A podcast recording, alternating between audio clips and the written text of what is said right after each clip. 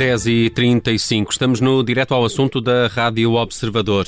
As imagens recentes das filas de ambulâncias paradas à porta da urgência Covid do Hospital de Santa Maria são das mais marcantes que vimos nesta fase de combate à pandemia. E numa altura em que Portugal é o pior país do mundo em casos de Covid e também em mortes por milhão de habitantes, as manhãs de 360 recebem hoje no Direto ao Assunto o Presidente do Hospital de Santa Maria, Daniel Ferro. Muito bom dia, Dr. Daniel. Bem-vindo à Rádio Observador. Muito bom dia. Esta é uma entrevista conduzida pela Carla Jorge de Carvalho, também pelo Pedro Jorge Castro. Daniel Ferro, muito bom dia mais uma vez e obrigada por se ter juntado a nós. O senhor eh, contou recentemente ao Observador, no âmbito da reportagem 85 Horas no Santa Maria, que todas as manhãs recebe um relatório com alertas amarelos e vermelhos consoante o número de vagas disponíveis no hospital. De que cor é que é o alerta desta manhã? Amarelo. É amarelo, quer dizer que o hospital já passou por dias piores quer dizer que já passou por dias piores, exatamente. Qual, pode pode dar-nos alguns, alguns números para, para termos ideia? Ontem, a informação, eram 233 pessoas internadas em enfermaria e 57 em cuidados intensivos. O que é que mudou de ontem para hoje? Uh, uh, o facto de o facto do aumento de nós todos os dias uh, estamos a internar entre 20 a 25 doentes e, portanto, eh, hoje o internamento aumentou pouco em relação a ontem. O que é que isto significa? Significa que eh, provavelmente as eh, entradas não foram muito superiores às saídas, ou seja, as pessoas que tiveram alta praticamente foram idênticas às pessoas que entraram. Daí que de um dia para o outro isto não tenha, não tenha tido acréscimo em relação à situação de ontem. Por exemplo, é um dado positivo. Então, quais são os números eh, em concreto eh, de internamento eh, na enfermaria e em cuidados intensivos, doutor? De facto, nós nesta altura estamos na área específica Covid com cerca de 200 e 220 doentes e temos cerca de 50, 50 e creio que 4 doentes em cuidados intensivos. Isto, de, isto deixa o hospital com quantas vagas para doentes Covid? Nós temos nós temos oficialmente nove vagas, mas estamos a preparar já uma, uma outra enfermaria e, portanto, temos a situação sob controle.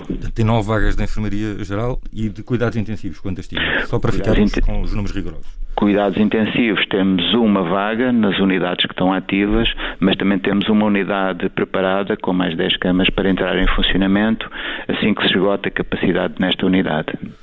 Já agora, só para, para, termos uma ideia, isto em, em, comparação com o início do mês, quantas camas é que, em quantas camas é que aumentou a capacidade no hospital para doentes Covid? Mais que duplicou, mais que duplicou. Eh, e, portanto, a noção que temos é que teremos, nesta altura, pouco mais do dobro das, das camas e dos doentes. Uh, doutor, deixa-me só perguntar-lhe isto também. Uh, uh, portanto, tinha, tem neste momento 300 camas, é isso? E, e, e tinha, sim, sim, sim. Temos à volta de 300 camas neste momento. Sim. Começou o mês com 150. Outro número que tem preocupado bastante, presumo eu, tem a ver com o, o, a, a, fila de ambulâncias à porta das urgências do hospital. quantas ambulâncias encontrou hoje quando chegou ao hospital? Duas. O que é que. Mas, portanto, é um número bastante inferior às imagens que vimos nos, nos últimos dias. Chegámos a ver certo. cerca de 15 ambulâncias. Qual é a explicação para esta concentração de ambulâncias? O que é que impede um atendimento mais rápido destes doentes? É, no fundo, o movimento num hospital é sempre um movimento aleatório pode ter 18 eh, ambulâncias a chegar, como pode ter duas ambulâncias a chegar. E, portanto, podem confluir eh, nesse dia vários fenómenos que explicam eh, o que se passou. Por um lado, o volume de doentes ser superior, e de facto foi um dos dias com mais movimento, por um lado. Por outro, a este movimento acresce o facto de haver outros hospitais que começam por dificuldade de atendimento nas suas urgências, eh, digamos, a reencaminhar os doentes da ambulância para os hospitais, no fundo, que podem eh, atender esses doentes, como é o nosso caso, e, portanto, o conjunto destas duas situações pode dar picos de afluência como aquele que se verificou. Ora bem, então, e com, com estas perguntas quase ao detalhe que lhe temos estado a fazer, o que percebemos é que houve uma duplicação de camas em pouco tempo no, no, Santa Maria e que agora, de ontem eh, para hoje, o número de entradas de doentes e o número de saídas permite, eh, e, e a sua expressão foi clara, um, um suspiro de alívio momentâneo quando a situação ainda é uh, muito, muito, muito pressionada. Tem alguma explicação já para o que está a acontecer? Poderão ser primeiros, os primeiros sinais das medidas de restrição que o país está a, a enfrentar ou precisamos de mais dias para perceber se há aqui uma tendência? Não, há uma tendência clara. Portanto, o que lhe acabei de referir eh, não significa que a tendência nos próximos dias seja essa, mas eh, precisamente a contrária. Ou seja, estamos à espera de todos os dias, no fundo, em vez de ter o mesmo número de doentes, possamos ter eh, acréscimos de 5, 10 doentes por dia, pelo menos. Pelo menos. Doutor, o que é que. tem dito que o, que o limite do plano de contingência são estas 300 camas e que e está muito perto desse limite. O que é que o hospital vai fazer aos doentes, quando, aos doentes que chegam quando deixar de ter vagas para, para os internar?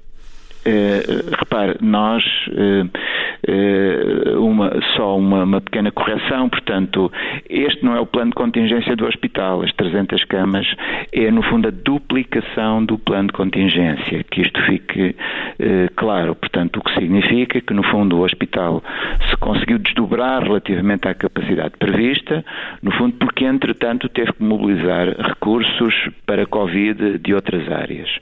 Portanto, isto é o que tem, é o que é o que tentaremos fazer, no fundo, até ao limite da capacidade da instituição. Mas este é o máximo, não? São estas não este, não, este não será o máximo, mas no fundo temos alertado uh, toda a gente para que não estamos longe desse limite. Sim. Qual é o limite, doutor? Não lhe posso dizer numericamente, porque isto vai depender não só do Covid, mas em cada dia do movimento não Covid. Portanto, ou seja, se o, se o movimento não Covid um dia permitir desviar mais 10 ou mais 20 camas para Covid, assim faremos. Portanto, não sabemos a medida exata porque isto não depende só do movimento Covid, mas também do movimento não Covid. Mas mesmo assim, isso não é, são aleatórios. Mas não é, estra... não, não, é estranho, estamos muito perto dessa situação limite, não, não conseguir dizer um número total de camas que possa vir a ficar disponível para doentes Covid. Uh, se lhe, se lhe disser que num hospital com mil camas eh, não temos diariamente, nesta altura, mais do que 50, 60 camas vagas, isto está próximo da realidade. Então, e voltando só à, à, pergunta que não me responder, eh, estando tão perto do limite de capacidade e, portanto, não sendo já um plano de contingência, sendo já um plano muito perto de um plano de catástrofe, o que é que o hospital vai fazer aos doentes quando deixar de ter vagas? Não, o hospital, naturalmente, em qualquer, em qualquer parte do mundo, nunca deixará de prestar cuidados. A diferença, no fundo, neste fenómeno eh, é que quando se ultrapassa a capacidade limite, não há outra coisa a fazer que não seja prestar os cuidados possíveis, não é? Não os cuidados desejáveis, mas os cuidados possíveis. No sentido, no fundo, de, eh, enfim, eh, prestar cuidados ao maior número de pessoas e em condições tão adequadas, tão adequadas quanto possível. Quanto possível. Mas isso ainda não aconteceu. Temos ouvido relatos dramáticos de vários profissionais de saúde a dizer que estão a fazer escolhas muito difíceis, não, não ainda ao nível de quem vão salvar, mas a fazer escolhas muito difíceis. Não estamos ainda nesta fase? Não estamos ainda, mas estamos mesmo muito próximos, sim. Ontem ouvimos a Ministra da Saúde dizer, creio que pela primeira vez, que era a altura de avançar para a transferência de doentes para, para o estrangeiro. Um, Parece-lhe que estamos perto disso e pergunto-lhe também como é que isso se operacionaliza, como é que se, como é que se põe a funcionar um processo destes. Uh, repare, uh, se nós pensarmos que uh, hoje ou, ou, em dias anteriores é possível transferir doentes de norte para sul ou de, sul para norte, sejam doentes de enfermaria, sejam doentes de cuidados intensivos, naturalmente que este mesmo movimento é possível não só de norte para sul, mas também para outros países e, portanto, isto é uma situação que é sempre acautelada, com um bom acompanhamento dos doentes e, portanto, existe experiência nos, no sistema de saúde quanto a este tipo de mobilidade de doentes, portanto, não nos inspira qualquer tipo de cuidados, porque se esse plano existir e, e nesta altura parece-nos inevitável, esse acompanhamento dos doentes será garantido. Mas como o diretor do Hospital de Santa Maria já foi abordado nessa perspectiva de poder fazer transferência de doentes para o estrangeiro? Não, não fui abordado, mas naturalmente que é um cenário que teremos que equacionar se efetivamente a capacidade na região ou no país for ultrapassada. E para que países, doutor? Tem ideia para que países é que eh, podem ser não faço, não faço neste momento ideia, eh, enfim, sobre as conversações que estão em curso, mas sabemos que há sistemas nesta altura que poderão ajudar na medida em que a incidência, eh, enfim, contrariamente à tendência crescente e fora de controle que começamos a ter, há outros países que têm essa situação sob controle. Olha, voltando aqui um bocadinho atrás, teve há dias a sua diretora de urgências a, a falar num sofrimento ético uh, dos, dos, profissionais de saúde. Uh, isto, uh, se chegarmos, outra vez chegarmos a este ponto de violência extrema, de ter os profissionais de saúde obrigados a escolher que doentes, que doentes dão os melhores cuidados e que doentes não, não conseguiram dar os melhores cuidados, sente-os preparados para entrarem nesse modo de medicina de catástrofe? É, naturalmente que os profissionais de saúde, eh, mesmo que isso cause desconforto, eh, eh, eles estão obviamente preparados para essa situação. Naturalmente que o sentimento de partilha que a, que a, que a doutora Anabela expressou é real, ou seja, ninguém fará uh, isso de ânimo leve e, portanto, há uma preocupação ética quanto a esse aspecto, porque uma coisa é uh, prestar cuidados uh, ao nível desejável e todos os profissionais ficam reconhecidos e, e, e confortados com essa situação, pelo contrário, ficam desconfortados ou desconfortáveis se, em vez dos cuidados desejáveis, só puderem prestar os cuidados possíveis. E, portanto, naturalmente que uh, é um sentimento de alguma frustração e que eticamente não há profissionais que sejam indiferentes. Nós uh, estamos com uma perspectiva, de acordo com, com alguns especialistas, de continuar não é, a este nível de tensão mais dois meses. Como é que é, como é, que é possível aguentar até uh, ao nível de exigência que está a ser colocado aos profissionais de saúde, como é que é possível aguentar mais oito semanas com este, nesta perspectiva de ter que fazer a tal escolha ética? Extraordinariamente difícil só de facto com um enorme espírito de entreajuda e por isso teremos que mobilizar toda a gente para esta causa no sentido de evitar sobrecargas excessivas que possam naturalmente eh, levar profissionais eh, à exaustão eh, e consequentemente, no fundo, a situações que os afetem na sua capacidade de trabalho. Portanto, tentaremos evitar isso, mas esse risco é efetivo e existe.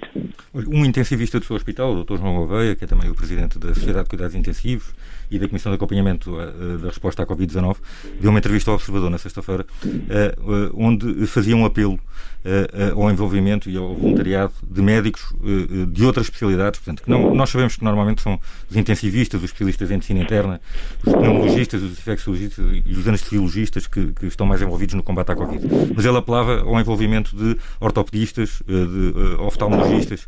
Tem médicos já de, de, destas outras especialidades envolvidos no combate à Covid-19 ou é mais difícil? Sim, sim, sim, temos. Temos, temos, temos, temos.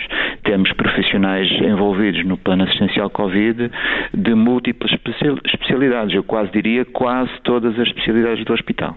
Mas isto é voluntariado dos próprios médicos ou é uma, é uma redistribuição agora, de recursos decidida pelo próprio hospital? Não, não. No, eh, o simples apelo tem sido suficiente para cativar uh, voluntariamente a disponibilidade de muitos profissionais uh, uh, para essa colaboração e temos feito essa, esse desdobramento apenas numa base voluntária até o momento. Hum. E, e, mesmo assim tem, tem conseguido alocar profissionais do, do Hospital de Santa Maria para esses serviços serviços.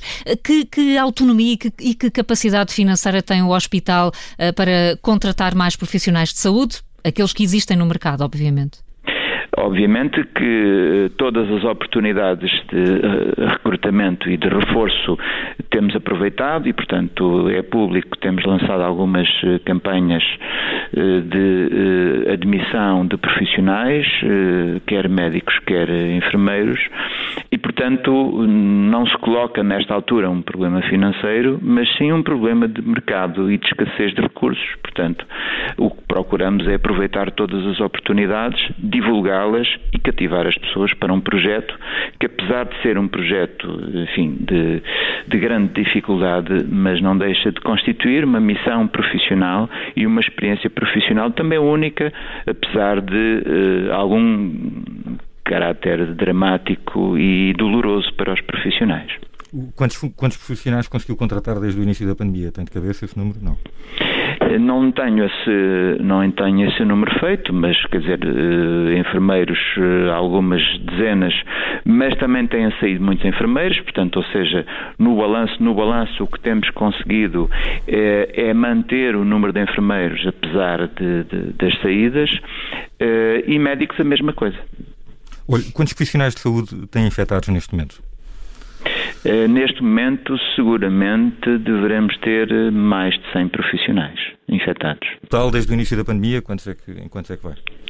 Eh, desde o início da pandemia, de, dos, dos cerca de 8 mil testes que já, que já fizemos, haverá 800 positivos, mas, mas a questão é que não sabemos destes positivos quantos são duplicados, ou seja, porque temos muitos profissionais com mais do que um teste. Mas desde o início da pandemia, pelo menos 600, 600, 700 profissionais um, já foram infectados, sim. Nesta altura, como disse, serão uh, cerca de uma centena. O processo de vacinação já, já, já começou no hospital. Como é que está a correr? Já estão na fase da segunda toma? De facto, nós uh, tem corrido bem, nós uh, entre profissionais que já têm a segunda dose uh, e os profissionais da primeira dose já vamos, concluiremos no próximo fim de semana um número extraordinariamente elevado, cerca de 4.400 dos nossos profissionais, o que é realmente muito expressivo. E, portanto, ficaremos praticamente, eu diria, mais de 80% do universo uh, que temos que vacinar. O doutor já tem data para ser vacinado? Eu não. Vai, portanto, não vai, não vai integrar o grupo de profissionais de saúde? Não. Ao contrário do que acontece noutros hospitais, em que vão vacinar toda a gente, no, no seu, não, só, só as pessoas uh, mais envolvidas diretamente no combate à Covid. Não, terei que adotar as medidas eh, cautelares e é o que tenho feito e ser vacinado no momento em que a fase do plano de vacinação me puder integrar. Olha, estamos a ter uh, consecutivamente mais de 200 mortes uh, por dia relacionados com a Covid-19. Quantas pessoas morreram infectadas no Santa Maria nos primeiros 25 dias deste ano? Não tenho essas contas uh, feitas, uh, lamento, posso lhe dar, mas não tenho nesta altura esse número. Mas uh, presumo que tenha, tenha, acompanhado profissionalmente aquilo que acontece no resto do país. então faço-lhe outra pergunta, que é, chegaram a ter no início da pandemia um contentor em frente à morgue para armazenar os corpos, depois concluíram que não era necessário. Essa decisão mantém-se ou já estão a ponderar de novo ter esse contentor para armazenar cadáveres? Essa decisão foi renovada, ou seja, o contentor que tivemos na primeira fase ou ou eh, já está instalado ou ficará instalado dentro de um ou dois dias. Consegue apontar a grande falta, o grande erro na forma como controlamos e evitamos a terceira pandemia? A terceira fase da pandemia, perdão. É sempre difícil o binómio eh, saúde e economia e compreendemos isso na medida em que, se é verdade que sem saúde não há economia, também não há economia sem saúde e, portanto, a, a difícil ponderação poderá ter residido nestas, eh, nestas incertezas, eh, mas naturalmente que se tem corrigido o processo e, nesta altura, creio que temos as medidas adequadas à situação que vivemos. Muito bem, Daniel eh, Ferro é presidente do Hospital de Santa Maria. Nosso convidado hoje no Direto ao Assunto das Manhãs 360, uma entrevista de Carla Jorge Carvalho e Pedro Jorge Castro. Daniel Ferro, muito obrigado pela disponibilidade e bom dia. Bom dia, muito obrigado eu.